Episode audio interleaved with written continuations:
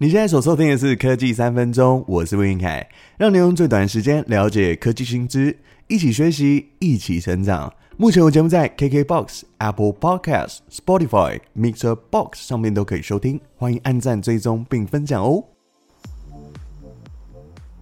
上礼拜我们有提到，因为高物价、高通膨，连带影响世界各国的科技公司都面临景气寒冬。微软在七月十二号也开始宣布裁员超过一千名员工，Twitter、Google 都陆续暂停征才的活动。这周开始呢，苹果、高通、微软跟 Google 会陆续公布最新的财报。受到手机还有消费性电子产品都开始减产的影响，销量降低，成本也就提高，所以连带影响其他 IC 设计电子股的表现。在二十六号开始，会由微软和 Google 先宣布自己的财报。上季微软因为云端服务每股获利约二点三美元，Google 则是来到三十点一美元，相较比前一季都有成长。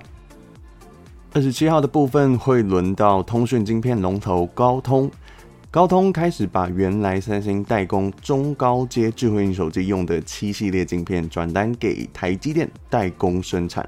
二十八号轮到苹果发布财报，外界预估第二季成长不如第一季，因为受到大陆新冠肺炎清零政策的影响。手机组装产线一直到五月才开始慢慢回稳，特别是华为退出五 G 智慧型手机市场以后呢，苹果的产品提升到几乎涵盖整个中国高阶智慧型手机市场，显见中国的消费者还是有换机的需求哦。另外，大家都会把目光放在两个月后的 iPhone 十四新机发表会，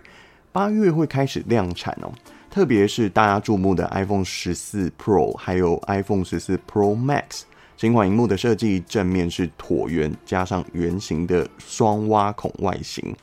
主镜头会改用四千八百万画素的感光元件，这个元件尺寸增加百分之五十七，整体模组看起来会变得更大更厚重。迎来的是全新的 A 十六处理器，将舍弃 Mini 的版本，售价都有一波新的调整。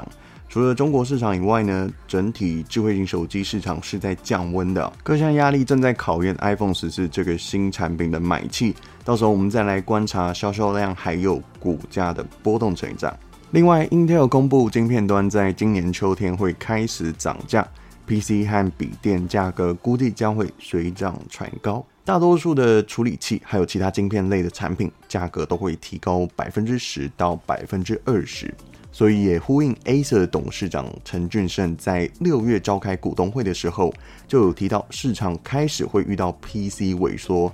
需求疲软的问题。